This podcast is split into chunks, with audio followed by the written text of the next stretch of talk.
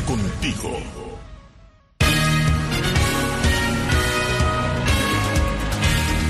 Crece la inquietud en la población cubana ante medidas del paquetazo económico a punto de entrar en vigor. Parlamento Europeo llama a adoptar sanciones contra los responsables de las violaciones de los derechos humanos en Cuba. Prohíben en Argentina el uso del lenguaje inclusivo y la perspectiva de género en documentos de administración pública. Afirma Vladimir Putin que hay un riesgo real de guerra nuclear si Occidente envía tropas a luchar en Ucrania.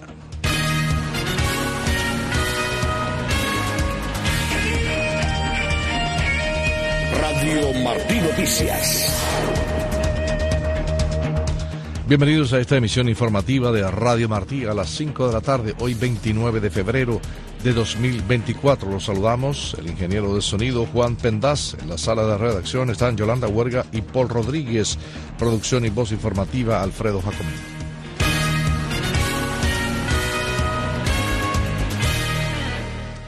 Crece con inquietud en Cuba el incremento, el posible incremento de los precios de los combustibles y la electricidad. Ivette Pacheco ofrece a continuación el siguiente informe.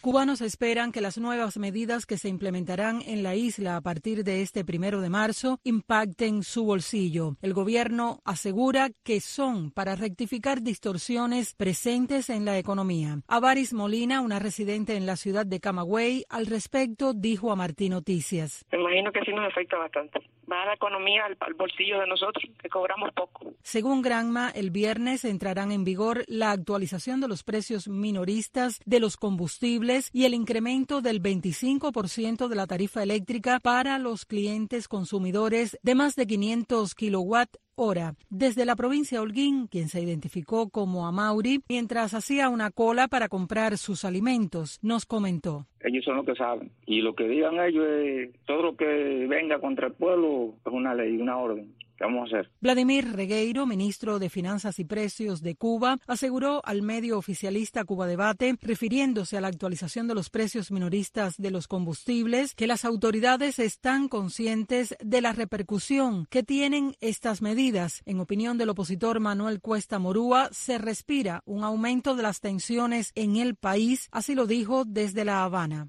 Desasosiego y profunda molestia con el gobierno y aumenta mucho más la tensión, aumento del combustible y de las tarifas eléctricas y de otras cosas que obviamente vendrán y lo va a pagar precisamente la gente, ¿no? de alguna manera. Incluso eso esté mostrando la razón por la cual ellos están, por otro lado, aumentando la represión. En conversación con el programa Las Noticias como son de Martín Noticias, el economista cubano Omar Everleni Pérez, desde la capital cubana, sobre el tema, señaló. Evidentemente, estos nuevos anuncios de aumentar la electricidad y la gasolina el primero de marzo son de corte transversal y por ende los precios tenderán a aumentarse y por ende seguirá la inflación. Para Idelis, quien vive en Cárdenas Matanzas, el anuncio es inaudito. Lo que percibe cualquier persona, hasta el que gane un poquito más alto el salario, no le da porque esto ya no tiene nombre. Esto que no tiene quien lo ayude del exterior, que tenga que vivir con lo que le dan aquí, no, no puede vivir. Y cada vez que inventan algo, lo inventan y empeora y empeora y empeora. Desde el 2021 a la fecha, se han implementado 400 y pico medidas para la economía y ninguna ha dado resultados.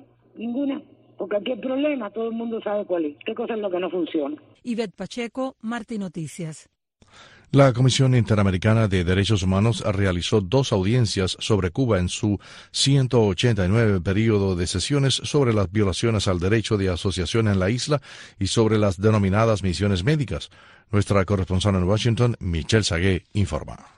Una coalición de organizaciones de la sociedad civil habló en la primera audiencia de la CIDH sobre Cuba sobre un patrón sistemático que el régimen cubano emplea para desarticular organizaciones de la sociedad civil independiente centrados en la neutralización de liderazgos y la imposición de restricciones operativas ilegales. Entre los patrones que presentaron están el hostigamiento y la persecución, las detenciones arbitrarias, las restricciones a la libertad de expresión y reunión, el control de los medios y la censura, restricciones al financiamiento y recursos y estigmatización de las organizaciones y sus miembros, calificándolos de mercenarios o traidores. El comisionado Estuardo Ralón, relator de la CIDH para Cuba, dio sus impresiones de la audiencia a Martín Noticias. Hemos tenido una audiencia muy importante sobre, sobre la represión que hay en Cuba, en donde se está pretendiendo suprimir los liderazgos que exigen libertad, que exigen democracia. Le piden a la comisión se manifieste exigiendo la liberación de los presos políticos, de los presos de conciencia y que sea la comisión quien lidere una voz haciendo un llamado a la comunidad internacional para que no se normalice ni se invisibilice este mecanismo de represión sistemática en contra de los que piden libertad y de los que piden democracia en la isla. La segunda audiencia sobre Cuba se centró en las denominadas misiones médicas. Javier Larrondo, presidente de la organización Prisoners Defenders, habló de las condiciones de esclavitud de los médicos cubanos en el exterior. Además, denunció que más de 5.000 menores en Cuba, hijos de médicos cubanos que han huido de la isla tras misiones, están separados de sus padres de manera forzosa como consecuencia de la llamada Ley de los Ocho Años. El recuerdo que las leyes cubanas imponen ocho años de impedimento de entrada al país a los médicos que deciden no regresar a la isla tras cumplir misiones en el extranjero. Un punto que surgió en la audiencia fue el de la complicidad de las naciones que reciben estas misiones médicas. Javier Larrondo. La complicidad es muy evidente porque los convenios fijan condiciones que son violatorias de toda la legislación internacional. Los convenios que se han hecho públicos o que han llegado a nuestras manos, eh, no siendo públicos, siendo secretos, todos violan la legislación internacional. Por lo tanto, los, los, países que están contratando estas misiones, no solo las médicas, sino todas, y las multinacionales que compran estos empleados, todos son perfectamente cómplices de lo que pasa. Desde Washington para Martín Noticias les habló Michelle Sagué. México abre la llave para dar petróleo a Cuba, titula la prensa mexicana. Según el financiero, el gobierno de México envió 7.435.000 barriles de petróleo crudo a Cuba entre 2023 y 2024, por un monto total que superaría los 530 millones de dólares. ¿Quién paga por ello? Se pregunta un experto en el siguiente reportaje de Luis Guardia. Para nuestra gran sorpresa, pero gran sorpresa, es México, con 24 mil barriles diarios de petróleo crudo. Jorge Piñón, experto petrolero de la Universidad de Texas, a inicios de febrero cuantificaba en entrevista concedida a Martín Noticias el flujo de combustible desde México a Cuba el Vilma y el Delsa eh, constantemente eh, pajaritos sin fuego, sin fuego pajaritos, pajaritos sin fuego por los últimos seis o nueve meses. El tercer tanquero que siempre lo vemos una o dos veces al mes en tránsito entre México y Cuba es el Ocean Mariner eh, que carga en la refinería Madero que está en el puerto de Tampico, un tanquero más pequeño. Son 23 mil barriles diarios de un crudo muy bueno, del crudo Olmeca y crudo Ismos, no es el Maya que es pesado y con alto contenido de azufre eh, que López Obrador le está enviando a Cuba. ¿Cómo le pagan? Le pagan por los médicos que han enviado, le pagan por las vacunas, eh, es a crédito, eh, se lo está regalando. es una pregunta no solamente para Cuba, yo creo que es una pregunta importante para los mexicanos. Piñón en ese momento se preguntaba cómo la prensa mexicana no se había hecho eco de ello. Y este lunes el financiero titulaba México abre la llave para dar petróleo a Cuba y manda 7 millones de barriles entre 2023 y 2024. El texto resume que el monto total superaría los 530 millones de dólares. ¿Cuánto le deben estar pagando los cubanos a los turcos eh, por arrendamiento de esas, de esas plantas que están ahí sentadas sin hacer nada? porque no hay combustible. El experto petrolero atribuye el problema a la falta de gestión por parte de las autoridades gubernamentales porque los datos, según sostiene, muestran que Cuba recibe y produce el combustible que necesita para cubrir la demanda actual de unos 125 mil barriles diarios. Luis Guardia, Martín Noticias. El Parlamento Europeo aprobó una resolución sobre el empeoramiento de la situación en Cuba en materia de libertades y llamó a adoptar sanciones contra los responsables de las violaciones de los derechos humanos, comenzando por el gobernante Miguel Díaz Canel. José Luis Ramos amplía la noticia. Con 285 votos a favor, 172 en contra y 46 abstenciones, fue aprobada la resolución pidiendo al Consejo de la Unión Europea que aplique el régimen de sanciones de alcance mundial en materia de derechos humanos, la denominada Ley Magnitsky, y adopte sanciones contra los responsables de las persistentes violaciones de los derechos humanos en Cuba. También estiman que debido a los incumplimientos del régimen cubano, se debe suspender el acuerdo de diálogo político y cooperación, como expresó el Pleno de la Eurocámara Bilbao, jurista política española. Yo siempre he sido partidaria de mantener ese acuerdo contra viento y marea. Sigo pensando que es una oportunidad, pero creo que ha llegado el momento de aplicar las sanciones previstas en la legislación europea a personas como Miguel Díaz Canel, máximo responsable del aparato represivo que persigue la disidencia. La resolución reitera su apoyo al pueblo cubano y a todos los defensores de los derechos humanos. Asimismo, manifestaron su preocupación por el incremento del número de presos políticos y piden su liberación. La eurodiputada Dita Charanzová denunció la falta de democracia y la situación de los derechos humanos en la isla. Europa no puede seguir con los ojos cerrados. Tenemos que actuar, suspender el actual acuerdo y empezar una nueva política hacia la isla basada en el apoyo a la sociedad civil y el respeto a los derechos humanos. Joanny Sánchez, directora del diario 14 y medio, comentó. Sí, aunque considero que esta iniciativa está en el campo de lo simbólico, pues me parece muy bien que se le ataque y se acerque a los regímenes autoritarios también en ese campo, en el campo de la diplomacia, del discurso, del relato y del simbolismo. El Parlamento Europeo ha adoptado seis resoluciones desde julio de 2019 sobre las libertades y derechos humanos en Cuba. José Luis Ramos, Martín Noticias. 5, 12 minutos de la tarde pasamos a noticias de Estados Unidos. La Corte Suprema de Justicia decidirá sobre los reclamos de inmunidad del expresidente Donald Trump en el proceso por presunta interferencia en las elecciones de 2020. Yoconda Tapia tiene este reporte.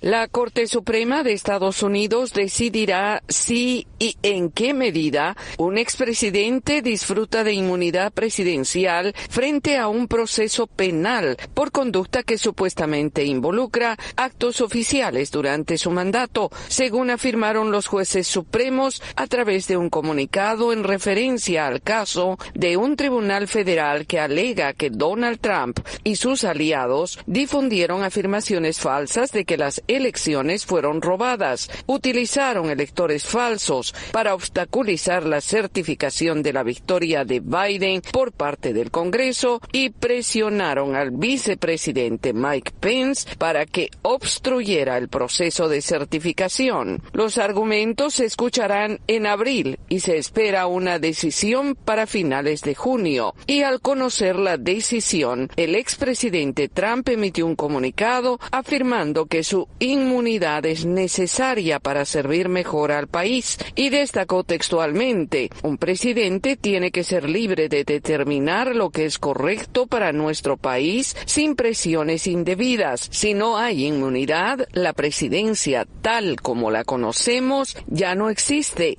y muchas acciones en beneficio de nuestro país no se tomarán, afirmó. La Corte Suprema ha establecido previamente que los presidentes están protegidos contra demandas civiles relacionadas con sus deberes oficiales y los representantes legales de Trump han argumentado consistentemente que esta protección debería extenderse a las acusaciones penales. Yoconda Tapia, Voz de América, Washington. Estados Unidos, México y Guatemala crearán un grupo de trabajo trilateral centrado en seguridad, aplicación de la ley e infraestructura fronteriza. Michelle Sagué informa.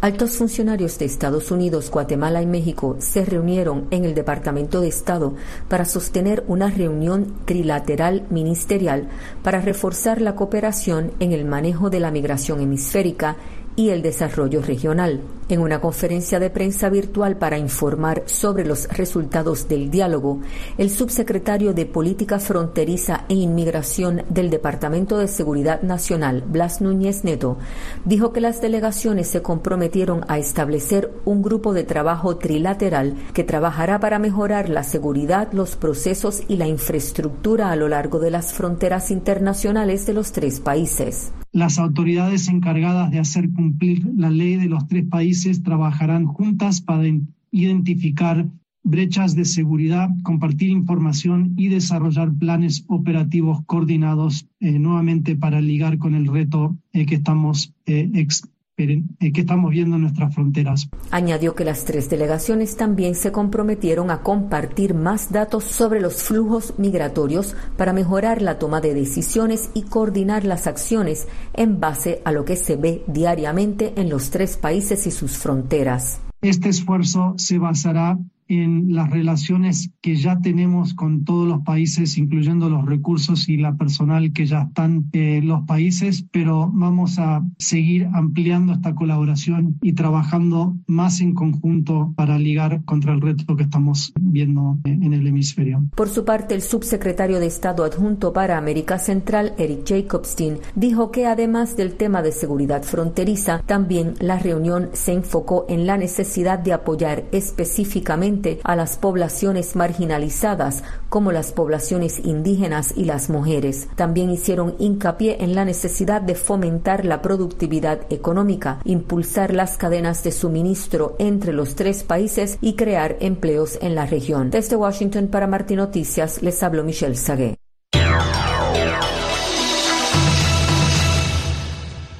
5.17 minutos de la tarde continuamos con más noticias. El presidente de Argentina, Javier Milei, prohibió el uso del lenguaje inclusivo y cualquier referencia a la perspectiva de género en los documentos de la administración pública. El portavoz presidencial Manuel Adorni anunció el martes que el gobierno inició las actuaciones para terminar con la práctica adoptada por el ejecutivo del expresidente Alberto Fernández. Antes de llegar a la presidencia en diciembre, Milei llamaba a dar la batalla cultural contra el adoctrinamiento del marxismo, al que considera responsable de haber acuñado el lenguaje inclusivo, la ideología de género y la agenda ecologista, anotó Associated Press. Adorni dijo que el gobierno no está dispuesto a dar un debate sobre el uso del lenguaje. Defendió que la gramática de lengua castellana representa a todos los sectores y acotó que la medida anunciada supone extender la decisión que allá había tomado el Ministerio de Defensa en su documentación oficial. Pasamos ahora a Venezuela donde el silencio se impone como reacción al cronograma electoral firmado el miércoles en la Asamblea Nacional controlada por el oficialismo. Desde Caracas informa nuestra corresponsal Aymara Lorenzo. Aunque el silencio es la reacción que pesa a la firma del cronograma promovido por el régimen de Nicolás Maduro para definir la fecha de las elecciones presidenciales, Magali Meda, jefe de campaña de María Corina Machado, dijo antes de la firma que la plataforma unitaria sigue manteniendo a María Corina Machado como candidata y que no va a ceder ante las pretensiones del régimen. Quizás el miedo es que van a tener que sustituir a Nicolás Maduro si no termina aceptando que aquí vamos a un proceso electoral con María Corina porque ya lo decidimos. La firma de este cronograma fue pospuesta en tres ocasiones, la última tras la publicación del comunicado de la plataforma unitaria, en el que dijo este martes que está dispuesta a trabajar de la mano con el régimen de Nicolás Maduro para la elaboración de una propuesta de calendario electoral. El presidente de Rusia, Vladimir Putin, dijo hoy que hay un riesgo real de guerra nuclear si los países occidentales enviasen tropas a luchar en Ucrania y afirmó que Moscú tiene las armas para atacar objetivos en Occidente. La agencia AFP informa que Putin hizo la declaración en un discurso sobre las prioridades de su gobierno a dos semanas de unas elecciones presidenciales sin competencia. Existe un riesgo real de una guerra nuclear. Eso advirtió el jueves el presidente de Rusia, Vladimir Putin, durante su discurso a la nación para definir las prioridades del país, a dos semanas de unas elecciones presidenciales sin competencia. El mandatario se congratuló por el avance de sus tropas en el frente ucraniano y alertó de las trágicas consecuencias que provocaría que algún país occidental enviara soldados a Kiev. También tenemos armas. Tendrían que darse cuenta de que nosotros también tenemos armas capaces de alcanzar objetivos en su territorio. Todo lo que ellos inventan en este momento, con lo que aterran al mundo, todo ello constituye una amenaza real de un conflicto en el que se usen armas nucleares, lo que significa la destrucción de la civilización.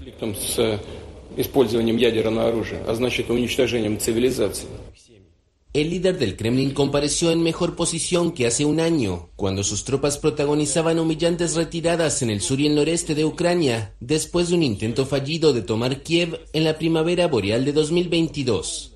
Pero desde entonces, la contraofensiva ucraniana fracasó y sus fuerzas se encuentran ahora a la defensiva, con escasez de municiones y superadas por unos soldados rusos más numerosos y mejor armados. A mediados de febrero, las fuerzas de Moscú tomaron la ciudad fortificada de Avdivka en el frente oriental y continúan su ofensiva en ese sector. Pasamos ahora a nuestra sección de ciencia y tecnología. Han descubierto un nuevo método de almacenar energía eléctrica con la creación de supercondensadores fabricados con cemento y carbono. Danilo Fuentes Cortés amplía. Paramount Pictures realizará una nueva versión de la película Naked Gun. Liam Neeson interpretará al torpe detective de policía Frank. Investigadores de MIT han revelado un estudio sorprendente, el potencial de aprovechar dos materiales hechos por el hombre ubicuos, cemento y carbono. Esta dinámica pareja tiene la clave para desbloquear un sistema de almacenamiento de energía revolucionario y rentable, abriendo el camino a un futuro en el que la energía sostenible se aproveche a través de medios ingeniosos. El equipo publicó que la combinación de cemento y carbono con agua puede producir un supercondensador, capaz de almacenar energía eléctrica a gran escala. En el ámbito del almacenamiento de energía, los supercondensadores son sistemas electroquímicos que combinan altas densidades de potencia y una eficiencia notable en la liberación de energía. Lo que hace único el nuevo supercondensador desarrollado por el equipo de MIT es el hecho de que el material, a base de cemento y carbono, tiene una superficie de almacenaje de electricidad excepcionalmente alta debido a su densidad. Como se describe en la investigación, utilizando aproximadamente 45 metros cúbicos de cemento infundido con carbono, permite el almacenamiento de aproximadamente 10 kilovatios hora de energía, equivalente al consumo promedio diario de un hogar en los Estados Unidos. Además de su capacidad para almacenar energía, la misma mezcla de cemento se puede utilizar como sistema de calefacción, simplemente aplicando electricidad al cemento con carbono. El equipo de MIT también tiene confianza en la escalabilidad del material. Este descubrimiento no solo promete remodelar nuestro panorama energético, sino que también invita a individuos, comunidades e industrias a participar activamente en la transición hacia un futuro más sostenible, ofreciendo una nueva forma de mirar hacia el futuro como parte de la transición energética. Para Martín Noticias, Danilo Fuentes Cortés. Pepe Lagallo y los deportes. Atención a todas las muchachitas en la isla, Shohei Otani se ha casado. El toletero japonés de los Dodgers de Los Ángeles anunció esta madrugada en las redes sociales que entre jonrón y jonrón en esta pretemporada se casó con una muchacha japonesa que ha conocido durante toda su vida. Así que lo siento mucho, pero ya Shohei Otani es un hombre casado. Fue noticia de primera plana en Los Ángeles y la mayoría de sus compañeros de equipo no tenían idea que se iba a casar. Es más, algunos compañeros de equipo ni siquiera sabían que tenía novia y nunca la habían conocido. Así que el hombre de los 700 millones de dólares, el contrato más jugoso jamás firmado en la historia del deporte en este planeta, Shohei Otani, está casado y fuera del mercado, como dicen allá en California. Mientras tanto, Cristiano Ronaldo recibió un juego de suspensión además de una multa después de que aparentemente había hecho un gesto obsceno en el juego de Al Nacer este pasado fin de semana. El Comité de Disciplina e Ética de la Federación Saudí de Fútbol lo suspendió un partido y lo multó 10 mil reales saudíes, unos 2.600 dólares. En YouTube ustedes pueden apreciar, según mucha gente, no hubo gesto obsceno. Hay algunos que dicen que sí, otros que dicen que no. Pasamos ahora al baloncesto profesional de la NBA. Poco a poco LeBron James se está acercando a los 40 mil puntos en su carrera profesional y sería el primer jugador en toda la historia del baloncesto de la NBA en lograr esa hazaña. En la más reciente victoria de los Lakers de Los Ángeles, el jueves por la madrugada contra sus rivales locales Clippers, LeBron James hundió 34 puntos con 6 rebotes y 8 asistencias. Los Lakers ganaron el partido 116 por 112. A LeBron James le faltan solamente 40 puntos para alcanzar la mágica cifra de los 40 mil puntos en su carrera profesional de 21 años. Mientras tanto, los actuales campeones mundiales Nuggets de Denver fácilmente despacharon a los Kings o Reyes de Sacramento 117 por 96. Murray, con 32 puntos, fue el jugador más valioso del partido. Chicago Bulls se recuperó tras haber perdido contra los Pistones del Detroit y venció en doble tiempo suplementario a los Cavaliers de Cleveland por 10 puntos. Los Timberwolves de Minnesota fácilmente vencieron a los Grizzlies de Memphis gracias a Anthony Edwards y sus 34 puntos. Luka Doncic el muchacho de Eslovenia, en su cumpleaños, justamente cuando estaba cumpliendo 26 años, anotó 30 puntos, 11 rebotes y 16 asistencias. Los Mavericks de Dallas derrotaron por paliza a los Raptors de Toronto 136 por 125 y los Pacers de Indiana vencieron a los Pelícanos de Nueva Orleans 123-114 pese a que Byron Ingram había metido 30 puntos con 6 rebotes para los Pelícanos, pero Pascal Siakam tuvo 24 puntos, 11 rebotes y 4 asistencias para los Pacers de Indiana. Hoy, en el baloncesto profesional de la NBA, el Miami Heat con una difícil tarea contra los Nuggets de Denver a las 10 de la noche. Oyeron bien, le toca al Miami Heat retar en casa a los actuales campeones nacionales del baloncesto profesional. Los cohetes de Houston contra los soles en Phoenix, Oklahoma City Thunder estará en San Antonio. Los guerreros de Golden State en Nueva York contra los Knicks, halcones de Atlanta versus Nets, el Jazz contra Orlando Magic y los Bucks de Milwaukee contra los Hornets. Recuerden que este fin de semana reanuda la Liga Española de Fútbol el sábado 2 de marzo el Real Madrid a las 3 pm hora de Cuba en Valencia. El domingo el Atlético recibe al Real Betis de Sevilla, el Girona en Mallorca y el Bilbao contra el Barcelona. Hasta aquí los deportes en Miami, Pepe Lacayo. Noticias, Radio Martín. Y ahora es tiempo del mundo del entretenimiento. Paramount Pictures realizará una nueva versión de la película Naked Gun. Liam Neeson interpretará al torpe detective de policía Frank Drebin en el papel que hizo famoso el recordado actor Leslie Nielsen. Akiva Schaefer dirigirá la película cuyo estreno está previsto para 2025, julio del próximo año. John Bon Jovi, miembro del Salón de la Fama del Rock and Roll, participará en las dos primeras carreras IndyCar de la temporada junto al cuatro veces ganador de las 500 millas de Indianápolis, Helio Castro Neves. El canal Bon Jovi Radio de Sirius XM aparecerá en autos tanto en la carrera inaugural de la temporada del próximo fin de semana en St. Petersburg, Florida, como en el reto de un millón de dólares en el Thermal Auto Club de California a fines de marzo y llevarán trajes contra incendios personalizados de Bon Jovi Radio.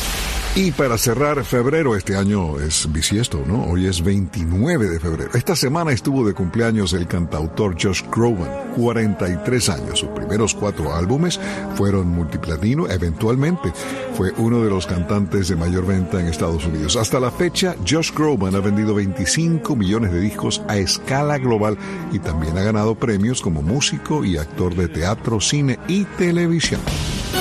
Voz de América Radio Entretenimiento. Estas son las noticias del espectáculo. The Naked Gun from the files of Police Squad. Coming this Christmas to a theater near you. See you then.